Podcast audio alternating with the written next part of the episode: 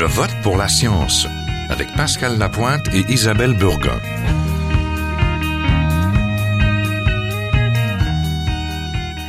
Bonjour à tous, j'espère que vous allez bien. Début novembre, près de 600 personnes se sont réunies pour promouvoir l'égalité des sexes dans les domaines des sciences et du développement à Montréal, au Gender Summit, au sommet sur le genre d'Amérique du Nord. Ce sommet se tient partout dans le monde depuis 2011. Il s'agit de conférences et de discussions qui ont pour objectif de promouvoir les femmes, mais aussi les minorités au sein de la recherche et de l'innovation. Le sommet s'ouvre à plus de diversité cette année. On a parlé d'inclusion des femmes et également de peuples autochtones, de minorités visibles de communautés LGBT, ça c'est lesbiennes, gays, bisexuelles, transsexuelles. En 2017, on célèbre également les 30 ans de l'organisme Les Scientifines, une association de Montréal qui vise à faire découvrir les sciences et la technologie auprès des jeunes filles, mais aussi à lutter contre le décrochage scolaire et la pauvreté chez les femmes. Vous l'avez compris, nous allons parler aujourd'hui de femmes, de sciences et des initiatives pour faire avancer l'égalité des sexes et des genres dans le monde du travail et au sein de la société.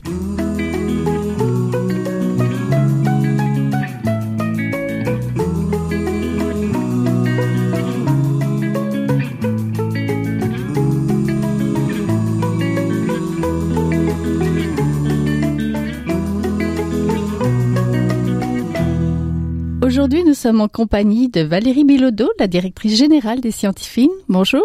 Bonjour. Et aussi de Eve Langelier, qui est professeure au département de génie mécanique de l'Université de Sherbrooke et titulaire de la chaire pour les femmes en sciences et en génie au Québec. Bonjour. Bonjour. Donc, euh, vous, euh, professeur Langelier, vous étiez sur le comité organisateur régional du Gender Summit et également euh, panéliste, c'est ça, hein? Tout à fait, oui. Le thème du sommet sur le genre était adopter le pluralisme et prospérer grâce à la diversité. Concrètement, vous avez parlé de quoi pendant ces deux jours? On a parlé de plusieurs choses. Euh, on a axé le sommet beaucoup sur des actions concrètes. Donc, ce qui fonctionne et ce qui fonctionne pas pour avoir plus de femmes en sciences et génie, mais aussi c'est pas juste la quantité, c'est aussi comment elles sont, est-ce qu'elles sont bien, comment faire en sorte qu'elles progressent. Euh, et donc, comme vous l'avez dit, on a ouvert la conversation euh, au peuple autochtone, à la multiculturalité culturelle, oh mon Dieu, oui, au multi, à l'aspect multiculturel, euh, à l'aspect LGBT, etc. Et on communiquait avec des gens de l'industrie, de l'académique, des étudiants donc, c'était une belle conversation. Oui. Qu'est-ce qui fonctionne et qu'est-ce qui fonctionne pas, généralement? Mais les choses qui fonctionnent, premièrement, c'est avoir euh, dans une organisation, que ce soit académique ou industrielle, euh, un porteur, quelqu'un qui est à la tête et qui y croit. Euh, donc, ça prend vraiment une volonté, une volonté politique de changer les choses et il faut diffuser cette volonté-là à travers notre institution. Il faut aussi avoir, euh, prendre des, des euh, une photo de la situation, avoir des chiffres sur lesquels se baser. Quelle est la situation actuelle? Comment faire pour l'améliorer? Ensuite, il faut prendre, il faut viser, se mettre des cibles OK, on a parlé beaucoup, là, on a varié entre cibles et quotas, euh, donc des nuances de gris, mais il faut avoir des chiffres en tête vers où on s'en va. Et ben, après ça, il faut mettre euh, des actions euh, en œuvre. Hum, en route. Hein. Vous étiez sur le comité organisateur régional et vous avez eu une session en charge. Il s'agissait de quoi? Euh, la session qu'on avait, c'était diversifier la communauté de sciences, technologies, ingénierie, mathématiques de demain. Donc, quelles sont les influences du milieu scolaire, du milieu parascolaire et de la communauté? Oui, et vous avez discuté donc de... Ah, on a discuté de comment faire en sorte euh, d'amener plus de filles. Donc, en amont, euh, c'est pas nécessairement rendu à l'université qu'il faut qu'il faut faire des actions pour amener des filles à l'université euh, ou en sciences et en techno. Euh, donc, c'est vraiment tout, tout jeune qu'il faut commencer. Et donc, comment à l'école on peut faire des actions, comment avec les enseignants et enseignantes on peut faire des actions, comment à l'extérieur de l'école on peut faire des actions pour euh, intéresser les filles? À la science. Hein? Comment susciter l'intérêt des filles pour les sciences? C'est quelque chose que vous connaissez bien, hein, Madame Bilodeau? Oui, c'est effectivement ce qu'on essaie de faire. Et puis de faire en sorte que les filles s'y intéressent tôt, euh, ben c'est ce sur quoi on mise justement. Donc nous, notre clientèle, ce sont les filles de 8 à 12 ans. Puis au fil des ans, ben, il y a des filles qui, une fois la sixième année passée, ont voulu continuer avec nous. Donc maintenant, on a aussi euh, quelques projets avec euh, les adolescentes. Est-ce que c'est vrai de dire qu'elles s'y intéressent moins? Moi, j'ai l'impression que petite, elles s'y intéressent autant. Ben, petite, elle s'y intéresse même plus qu'à l'adolescence, je pense. À l'adolescence, si elles s'y sont pas déjà intéressées alors qu'elles étaient plus jeunes, euh, c'est parfois plus difficile de, les, accrocher. oui. Donc, euh, les scientifiques ont 30 ans. Parlez-nous peut-être un petit peu de ce que vous faites et puis de cette célébration. Ça vous apporte quoi d'avoir 30 ans là? Ben, 30 ans, c'est à la fois euh, vieux et jeune pour un mhm. organisme. Donc, euh, ben, on, on, est en pleine croissance, tout est possible. En même temps, on est euh, contente et fière d'avoir mené l'organisme ben, jusqu'à ce stade-ci parce que ben les enjeux de financement euh, vous le savez c'est la même chose partout c'est pas toujours évident. Et euh, aussi ben on est fiers parce que les filles euh, elles reviennent sur plusieurs années. On voit des résultats on voit qu'il y a des anciennes qui étudient maintenant en sciences ou qui ont gradué qui sont en génie chimique qui font des études de médecine etc donc on voit qu'on a un réel impact d'autant plus qu'on a vraiment un milieu défavorisé euh, où les filles euh, sont peu exposées à des camps scientifiques ou à des, activités dans, ce type-là. Donc, nos activités sont complètement gratuites, sont offertes en parascolaire après l'école. Et euh, ben, c'est ça, dans le but d'intéresser les filles aux sciences, mais aussi beaucoup, là, on mise beaucoup sur le développement de compétences à travers les sciences. Vous rejoignez combien de filles? à chaque année, on a autour de 140 inscriptions. Les filles viennent sur une base volontaire, donc elles peuvent s'inscrire au nombre de jours qu'elles veulent dans la semaine. On est ouvert tous les soirs après l'école. Et euh, pour vous donner une idée, on touche à peu près 85 filles différentes par semaine, notre moyenne sur l'année. Et euh, ça représente le plus de 12 000 présences sur l'année. Oui. Et qu'est-ce qu'elles font quand elles viennent vous voir après l'école? Ben, dans un premier temps, en fait, euh, on leur donne un goûter et puis on les aide avec leurs devoirs parce que mhm. comme on est en milieu euh, défavorisé, multiethnique, il y a plusieurs parents qui malheureusement euh, ont pas le français, euh, en fait, ont pas un niveau suffisant de français, je dirais, pour aider les enfants avec les devoirs. Donc, euh, c'est important. Hein, si on veut qu'elles mhm. s'intéressent aux sciences, qu'elles fassent des, des, études un peu plus poussées, ben, il faut d'abord qu'elles restent à l'école. Et on sait que quand on réussit bien, entre autres en français, euh, c'est un gage de, de, persévérance scolaire. Donc, on essaie de les aider dans ce sens-là. Et après les devoirs, en fait, la semaine est divisée. Euh, lundi, mardi, mercredi, on fait des ateliers qui sont plus, disons, dirigés où euh, les animatrices euh, ont bâti des fiches pédagogiques et puis euh, c'est la même activité qui se déroule dans chacun des petits groupes. le jeudi, c'est la période de préparation pour l'expo science et le vendredi, c'est l'atelier de journalisme scientifique. Oui, l'expo science, c'est pour les plus grandes, c'est pour celles qui sont en secondaire. non, ben on le fait aussi avec les jeunes. Oui, mais c'est aussi le, programme qu'on a pour le secondaire parce qu'effectivement, c'est des filles qui voulaient continuer. Mm-hmm. Donc, les plus grandes font aussi l'expo science deux jours semaine, le lundi et vendredi. Et participent, les meilleurs participent à l'exposition euh, Hydro-Québec qui est organisée euh, par le réseau Technosciences. Oui. Professeur Langelier, parlez-vous nous un petit peu euh, de qui était présente au sommet? Revenons un peu au sommet. Là, qui étaient les gens, les participants? Dans l'assistance, donc, il y avait plusieurs personnes des universités. Donc, c'est sûr qu'on avait des chercheurs et des chercheuses qui s'intéressent au domaine.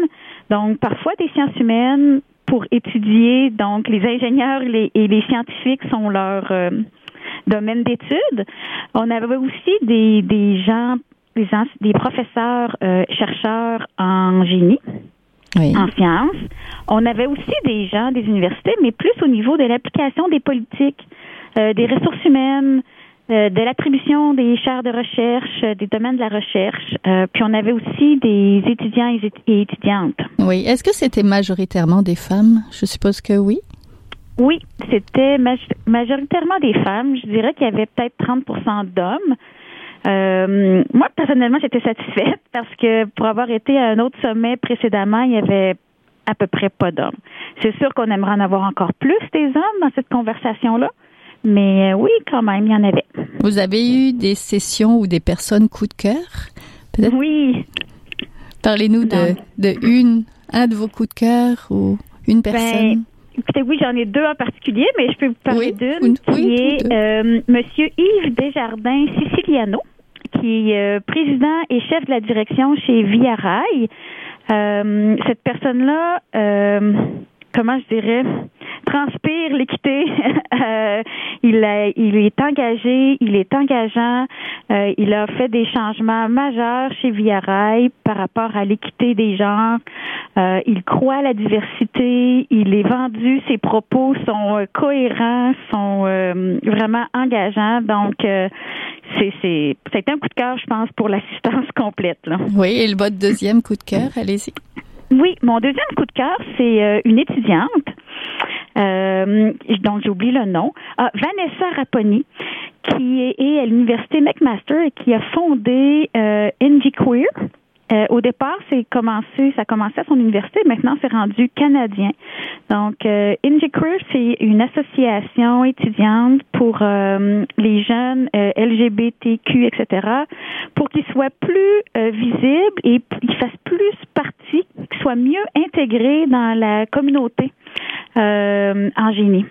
Oui. Et euh, oui, on voit qu'elle est une passionnée, qu'elle est aussi croit en son projet, qu'elle fait progresser euh, la cause euh, Oui, au Canada. Oui. Vous, professeur Langelier, vous avez étudié en génie mécanique et en génie biomédical. Comment on Oui. ouvre, selon vous, les horizons des filles? Qu'est-ce qui vous a poussé à vous de continuer de persévérer dans cette voie-là?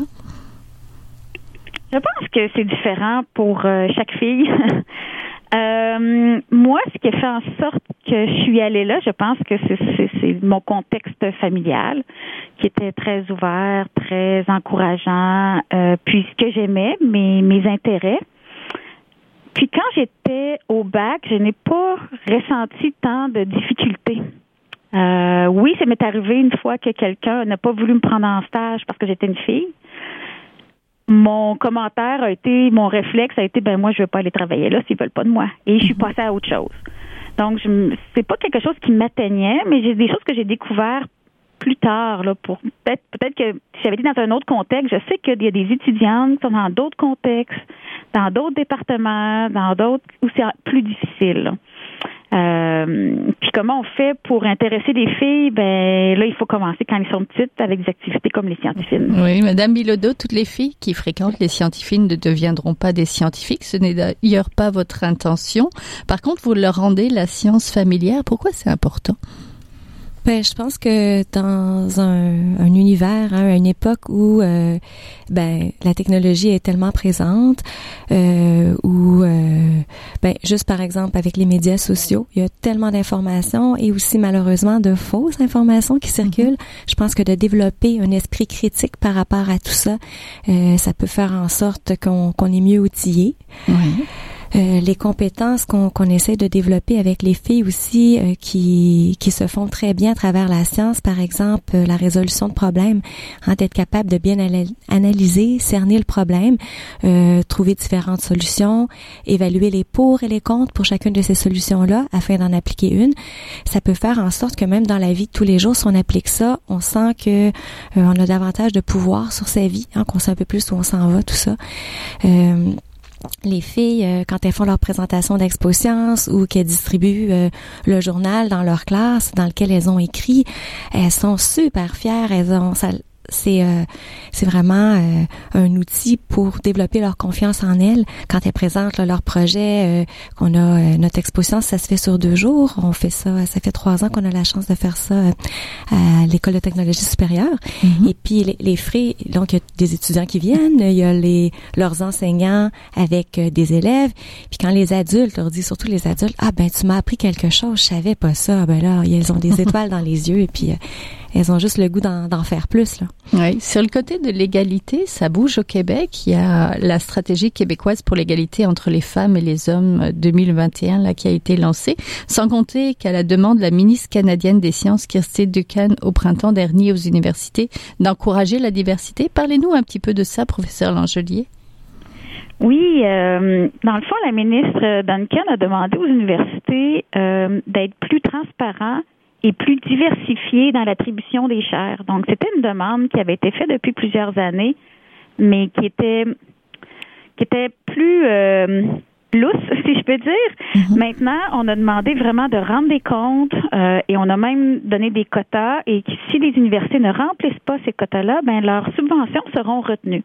Ce qui fait en sorte que ça a obligé les universités à bouger, à mettre en place des actions, des, euh, des formations pour les comités de sélection, euh, de mettre leurs chiffres par rapport à, au taux de féminité, par exemple, dans les euh, attributions des chaires, etc. Donc, en passant, ça touche pas seulement le genre. Là, on a le genre, on a les minorités visibles, on a les autochtones et on a les personnes handicapées. Mhm. Et euh, mais ça fait beaucoup, ça fait énormément bouger les choses. Et si en plus il y a une vraie volonté là, de l'université de profiter de ce momentum-là pour changer les choses, ben là, ça bouge beaucoup. Là. Oui, ça prend une, poli- une politique, une volonté politique finalement, peut-être en amont? Oui, c'est vraiment important. C'est important pour euh, engager tout le monde.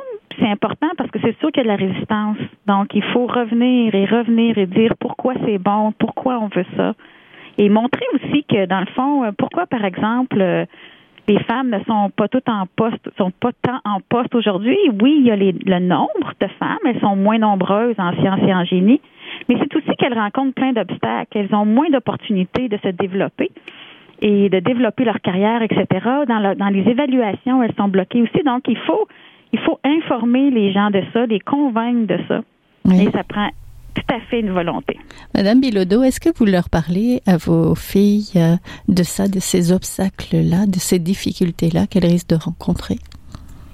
Ben, dans un premier temps, en fait, ne- notre but, c'est de commencer à, à leur faire un peu voir qu'est-ce que c'est la science, voir comment c'est présent partout, parce que vraiment, je vous, je vous dis, les, les filles qu'on accueille, quand on leur demande, quand elles commencent à venir, qu'elles sont en troisième année, on leur demande ce que tu veux faire.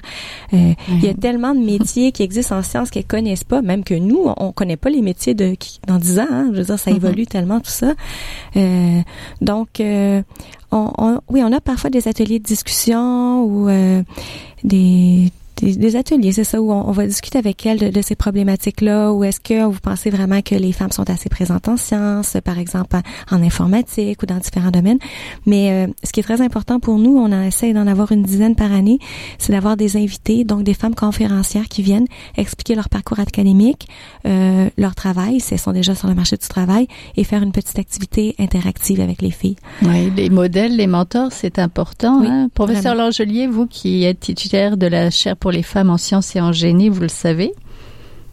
Oui, les mentors, c'est très, très important. Les modèles, c'est très important. On a besoin de toutes sortes de modèles. hein. Des modèles très haut niveau, si je peux dire, comme Julie Payette, mais des modèles aussi plus près de chez nous. Hein.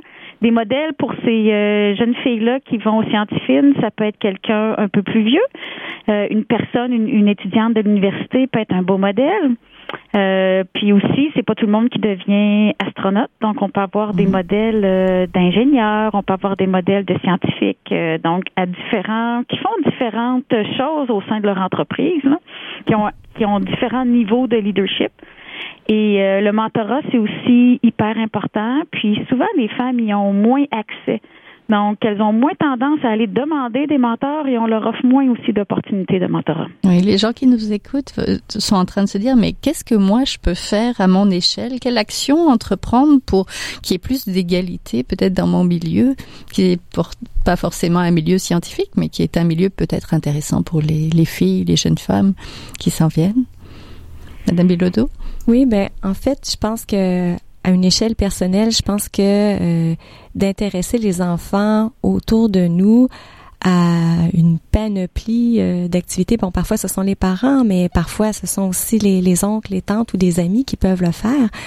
Euh, donc, et un maximum, je dirais, d'activités scientifiques parce que c'est c'est très c'est très large. Là, on peut aller, euh, je sais pas moi, visiter un endroit. euh, bon, par exemple, il y a des, on avait eu, je me rappelle une fois une femme qui était apicultrice, puis les filles étaient vraiment ah, mais oui, ça se peut quelqu'un qui élève des reines d'abeilles pour Ouais. donc. euh, mais, mais c'est ça, je pense que plus les, les jeunes et spécifiquement les filles vont connaître des choses variées, ben plus elles vont trouver dans quoi elles ont envie d'aller ou qu'est-ce qui les intéresse de, de creuser un peu plus là. Oui, ben je vous remercie beaucoup. On est donc en compagnie de Valérie Bilodeau, directrice générale des scientifiques, et du professeur Langelier, donc du département de génie mécanique de l'université de Sherbrooke, qui était là parce qu'elle était sur le comité d'organisateur régional donc du sommet sur le genre. Merci.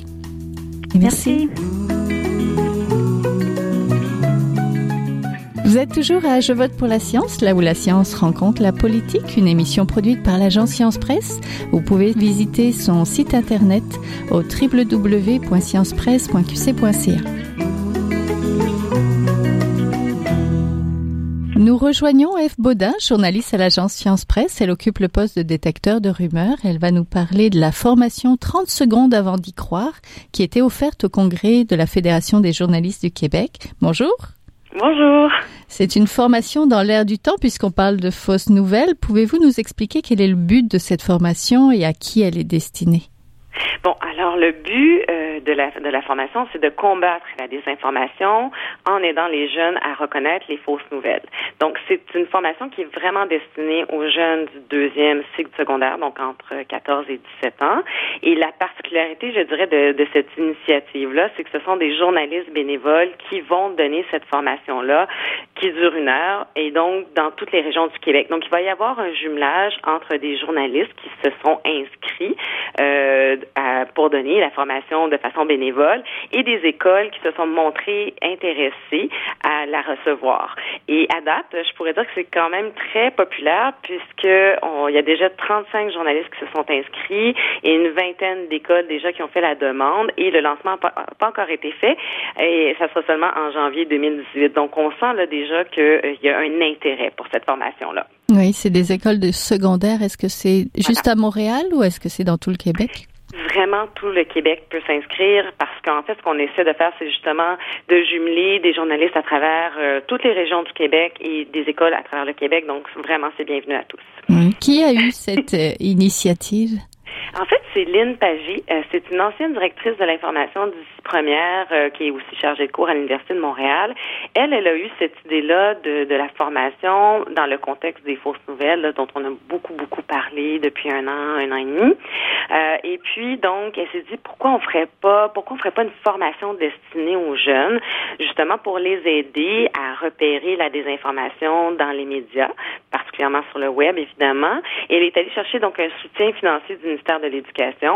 Euh, et puis, elle s'est associée, en fait, c'est un projet qui a été déposé à la FPJ, qui est la Fédération professionnelle des journalistes du Québec. Et l'agence Science Presse s'est associée avec la FPJQ et au total, on est environ six personnes qui avons travaillé sur le projet, dont le journaliste euh, Jeff Yates, euh, qui, est bien connu là, comme détecteur de rumeurs aussi, en fait, qui, qui maintenant à Radio-Canada.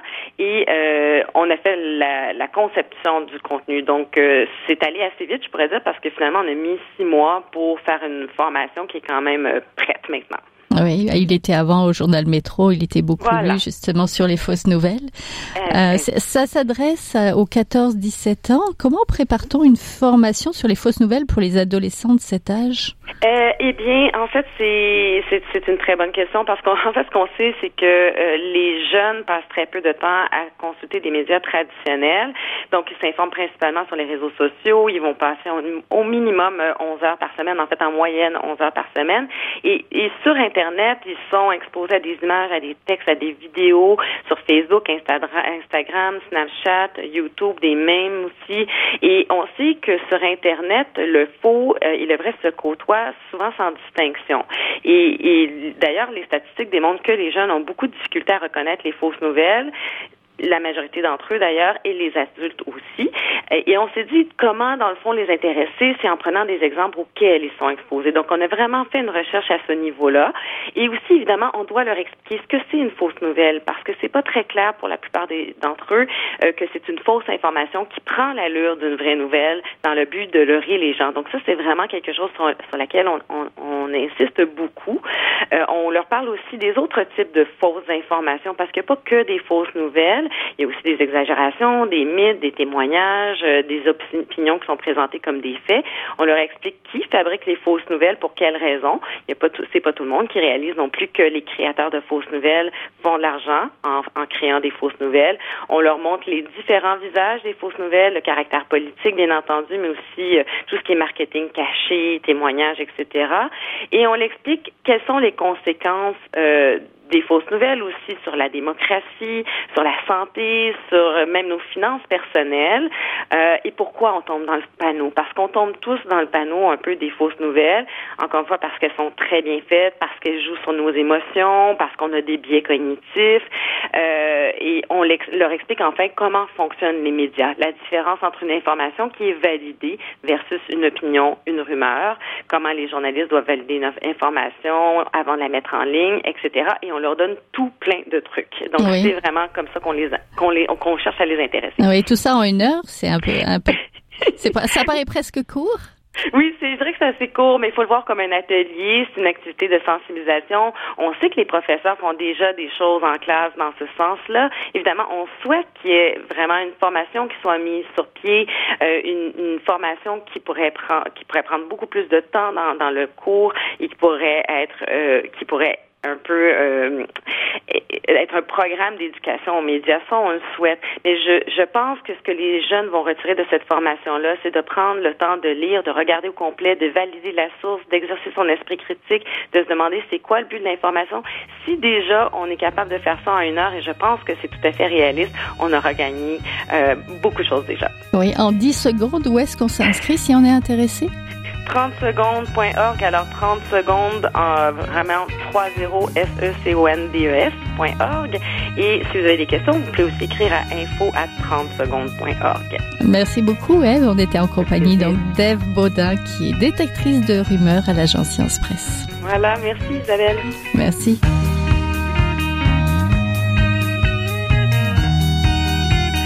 C'est tout pour cette semaine. Je vote pour la science est une production de l'agence Science Presse avec Radio VM, au micro Isabelle Burguin, à la régie Daniel Fortin. Vous pouvez réécouter cette émission à l'antenne de Radio VM ou encore en podcast sur le site de l'agence Science Presse au www.sciencepresse.qc.ca et nous suivre aussi sur vos réseaux sociaux préférés. À la semaine prochaine.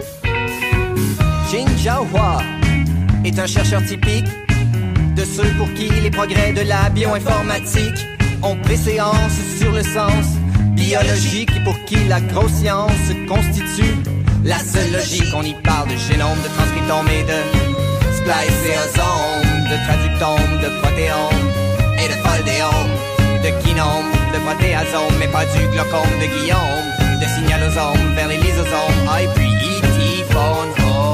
Des milliers de candidats qui montent et qui descendent en fonction du stimulus duquel ils dépendent. Pendant que Dr. Roy en ses résultats et avec son accent chinois